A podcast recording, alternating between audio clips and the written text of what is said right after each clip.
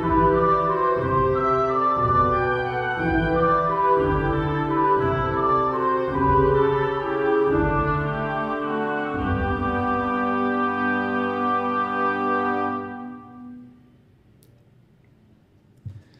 Olá, minha amiga, olá, meu amigo, como é que vocês estão? Bem-vindos a mais um Evangelho no Lar, um estudo do Evangelho segundo o Espiritismo, junto com momentos de prece, de reflexão.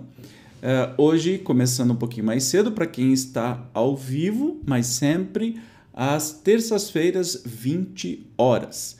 Beleza? Hoje nós vamos uh, estudar mais um trechinho, né? Deste importante livro fundamental da doutrina espírita.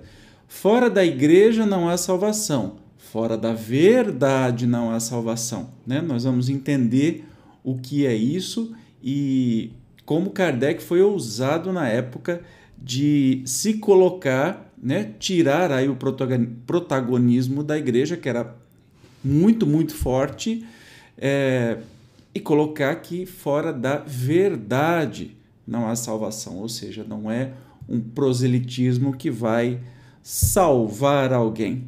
Mas enfim, vamos lá. Quem estiver chegando aí ao vivo, por favor, deixe seu recadinho. Sem demora, vamos para a nossa prece inicial. Procure um lugar bem tranquilinho, bem em paz, com luz baixa e vamos nos conectar com mais alto. Vamos lá?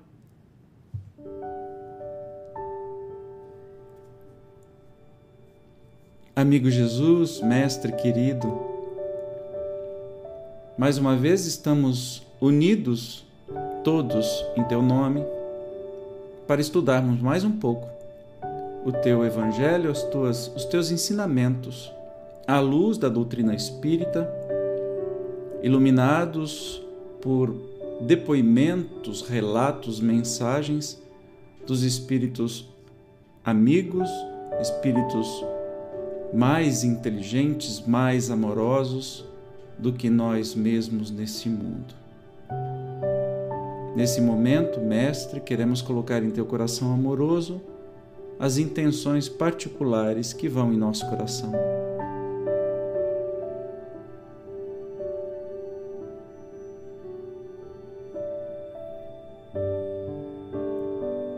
Que as palavras que hoje aprendermos caiam em nosso coração e frutifiquem durante a semana, nos objetivando a persistir no aprendizado, na prática de tudo aquilo que for dito hoje. Que possamos ter o coração sempre aberto para aprendermos mais um pouquinho a seguir teus passos. Fica conosco, Mestre. Gratidão. Vamos lá. Enquanto a máxima, fora da caridade não há salvação, assenta num princípio universal e abre a todos os filhos de Deus acesso à suprema felicidade, o dogma. Fora da igreja não há salvação, se estriba não na fé fundamental em Deus e na imortalidade da alma, fé comum a todas as religiões, porém, numa fé especial em dogmas particulares. É exclusivo e absoluto. Longe de unir os filhos de Deus, separa-os em vez de incitá-los ao amor de seus irmãos. Alimenta e sanciona a irritação entre sectários dos diferentes cultos que reciprocamente se consideram malditos na eternidade, embora sejam parentes e amigos esses sectários. Desprezando a grande lei de igualdade perante o túmulo, ele os afasta uns dos outros até no campo do repouso. A máxima, fora da caridade não há salvação, consagra o princípio da igualdade perante Deus e da liberdade de consciência, tendo-a por norma, todos os homens são irmãos, e qualquer que seja a maneira por que adorem o Criador, eles se estendem as mãos e oram uns pelos outros. Olha que interessante. Com o dogma, fora da igreja não há salvação, anatematiza, anatematizam-se e se perseguem reciprocamente, vivem como inimigos. O pai não pede pelo filho, nem o filho pelo pai, nem o amigo pelo amigo, desde que mutuamente se consideram condenados sem remissão. É, pois, um dogma essencialmente contrário aos ensinamentos do Cristo e da lei evangélica. Né? Então a gente vai lembrando o que, que é dogma. Você lembra o que, que é dogma? É aquilo que a igreja ou qualquer religião pede para acreditar porque tem que acreditar. Entende? É, olha, não duvide, fui eu é, que, que disse isso, pronto e acabou. Então, nós temos aí a questão do que, que é o tal do dogma. Né? Eu estou tentando aqui voltar no texto para ver se vocês conseguem ver, mas infelizmente, infelizmente ele desapareceu. Mas vamos continuar aqui sem, é, sem interrupção. Continuando. Fora da verdade não há salvação equivaleria fora da igreja não há salvação. E seria igualmente exclusivo, porquanto nenhuma seita existe que não pretenda ter o privilégio da verdade. Que homem se pode vangloriar de a possuir integral quando o âmbito dos conhecimentos incessantemente se alarga e todos os dias se retificam as ideias?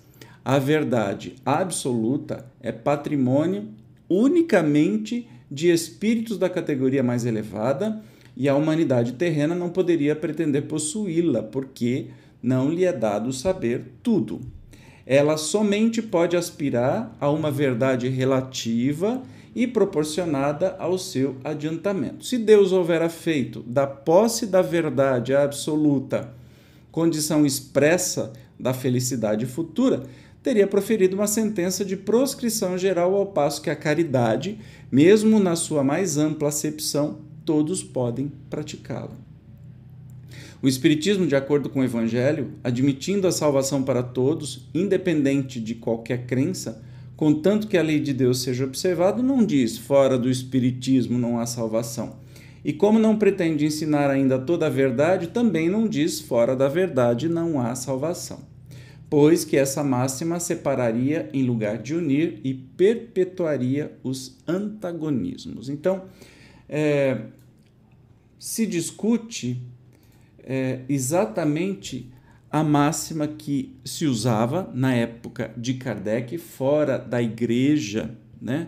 Fora da igreja não há salvação, quando na verdade, e também esse fator assim, fora da verdade não há salvação é muito estranho, certo?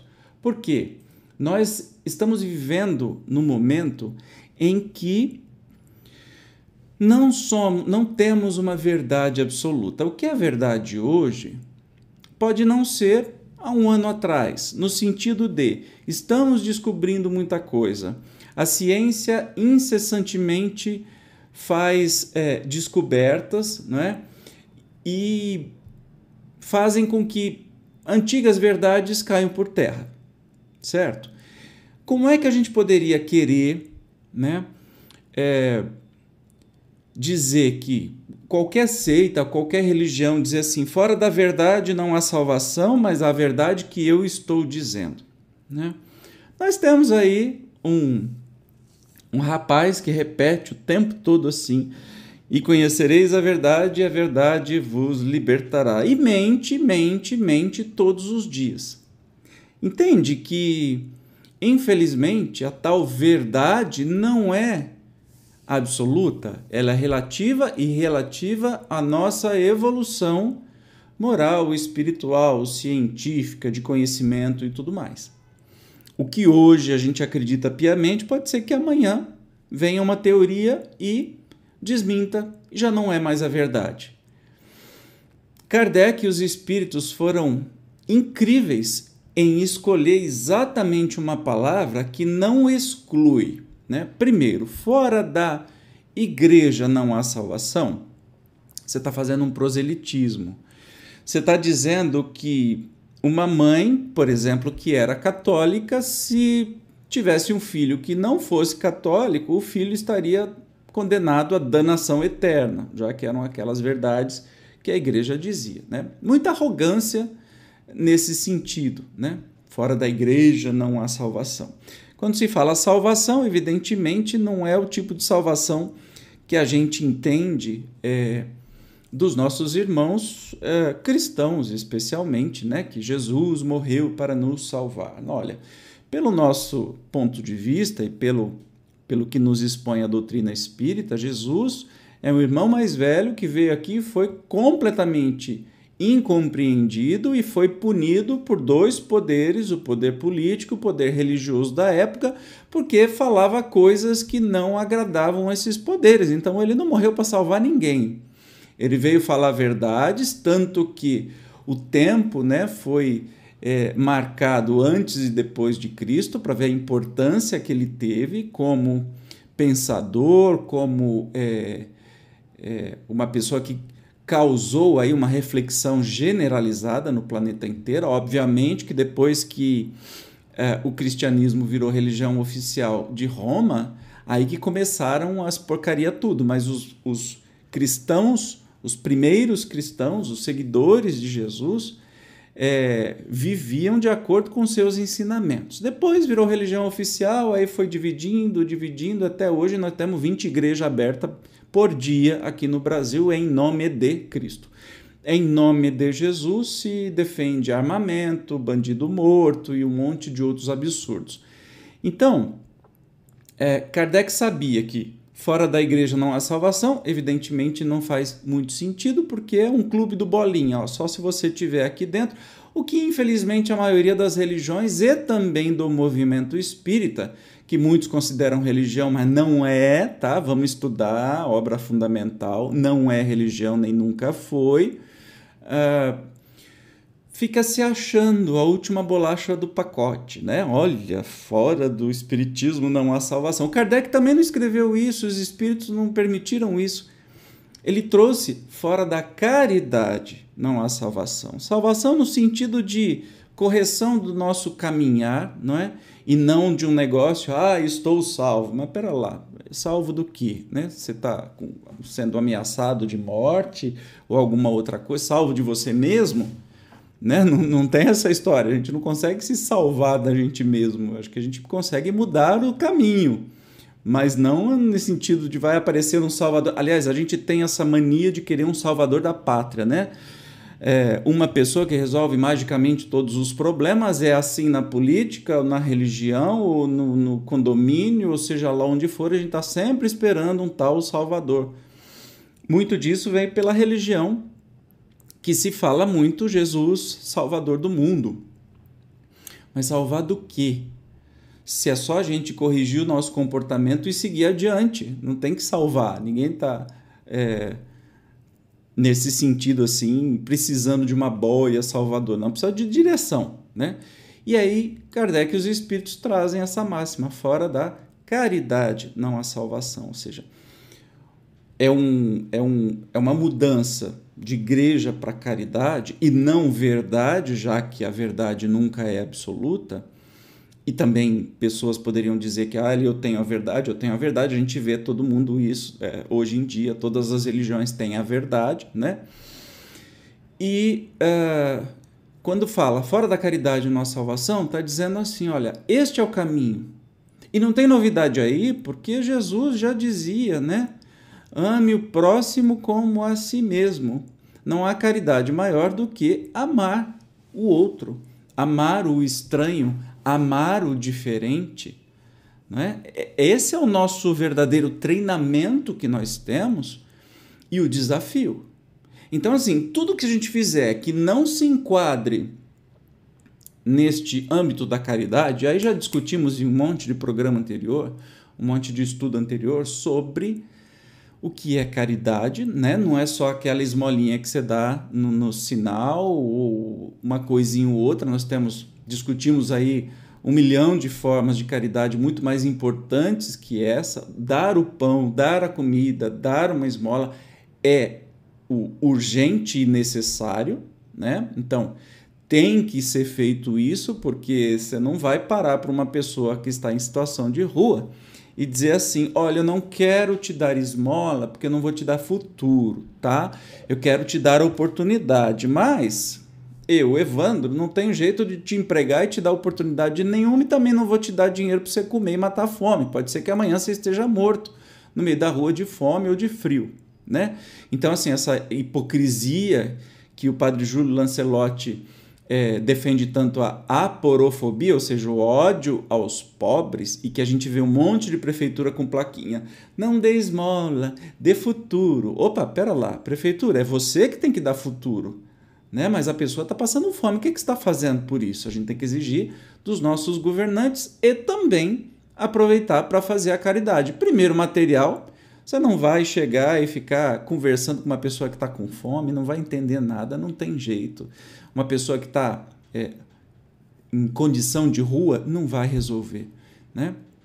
Então, nós já discutimos todos os tipos de caridade que tem, né, que existem, e uma conversa, um olhar, um sorriso, uma visita a um doente, um acompanhamento, uma ajuda, uma ajuda constante durante a vida inteira, sabe? É, além de dar uma sopa, dar um alimento, dar o pão, dar um travesseiro, um cobertor, aquilo que a pessoa está mais urgente precisando, também é caridade, mas lembre-se, é muito mais amplo. De novo, fora da caridade não há salvação significa, é um outro jeito de dizer assim: ame o outro como a si mesmo. Então, dessa maneira, né, a doutrina espírita nos traz uma, uma máxima muito, muito significativa é que o próprio movimento espírita brasileiro não entendeu direito ainda, né? Porque quando você. Ah, eu vou lá, eu faço um trabalho voluntário todos, toda semana, beleza, ajudo a fazer a sopa para alimentar os meus irmãos, etc e tal, mas na hora da justiça social eu vou escolher candidato X e Y que privilegia rico e tira direito de pobre, tira direito trabalhista. O que, que você está fazendo? Que tipo de caridade é essa? Talvez a sua caridade maior é se preocupar politicamente ou na sociedade de um jeito que vai melhorar a condição de vida de todo mundo, que não vai precisar né? Um, um, país melhor, um mundo melhor, um mundo perfeito ou de regeneração vai ser quando ninguém estiver passando fome, frio, é, vai ter um cantinho para morar, etc. Né? Então a gente precisa sempre pensar nisso com um carinho absoluto do que significa. E hoje é, o Evangelho vem nos, nos perguntar sobre isso, nos questionar sobre isso. Olha, tem bastante recadinho aqui das pessoas antes da gente fazer a nossa prece final.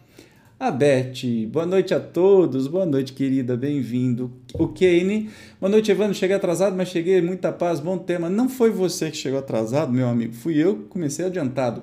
Eu vou gravar muita coisa e aí eu comecei um tiquinho antes aqui para adiantar o meu lado, mas aí o computador de novo me deixou na mão, mas ok, vamos lá.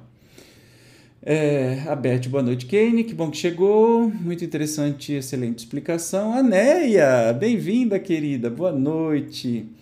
Uh, deixa eu ver, a Beth está dizendo tema super atual, e aí tá um dando boa noite para o outro, enfim. O Kane está dizendo, muitos confundem a doutrina como religião porque ainda tem um ar de arrogante quer querer o um movimento só para si ou querer a salvação sem merecimento. Pois é, tem, tem muito buraco é mais embaixo, viu, Kane?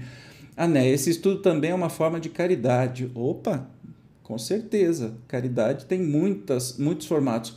Concordo plenamente com Kardec quando diz que sem caridade não há salvação, pois sem caridade não há amor e sem amor não há mudança no mundo. Isso, exatamente isso. Entendemos e eu tenho os melhores amigos do mundo que participam do Evangelho, nos fazendo, fazendo a gente refletir todo mundo junto. Que legal isso. Muito bom, meus amigos. Se quiserem, é, ok, ele está dizendo, uma das coisas que impede o ser humano entender a caridade é a falta de empatia. Especialmente, né, Kane?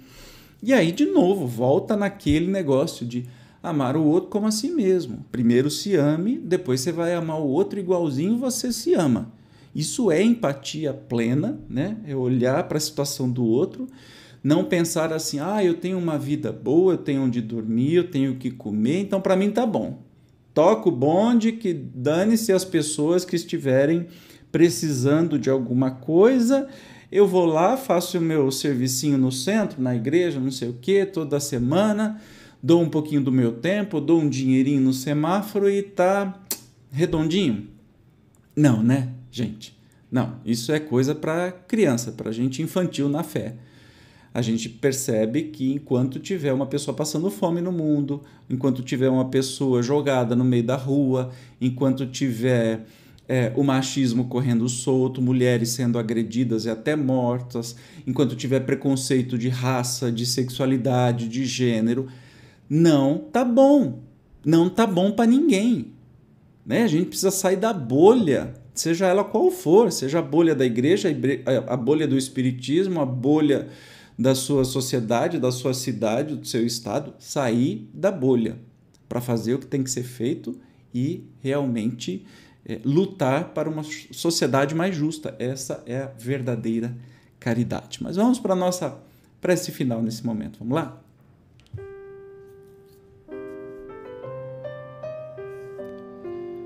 Amigo Jesus, que bom que mais uma vez nos traz temas instigantes que nos tiram da, do conforto, né? da nossa posição confortável no mundo e nos faz pensar. Que a gente possa refletir durante essa próxima semana sobre cada palavra contida no Evangelho de hoje.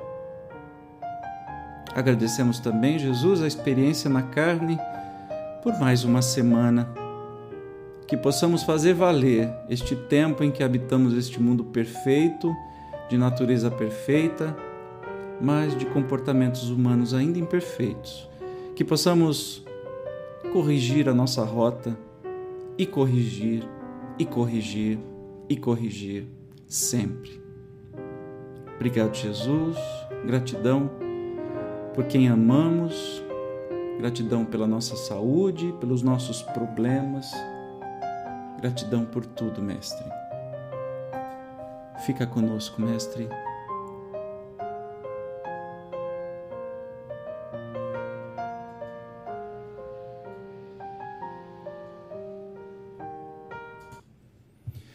Muito bem, queridos e queridas, obrigado. A Beth está dizendo uma semana iluminada a todos os colegas e gratidão, Evandro, por essa oportunidade de estudo. Eu que agradeço, querida, a presença carinhosa de vocês. O ele está dizendo?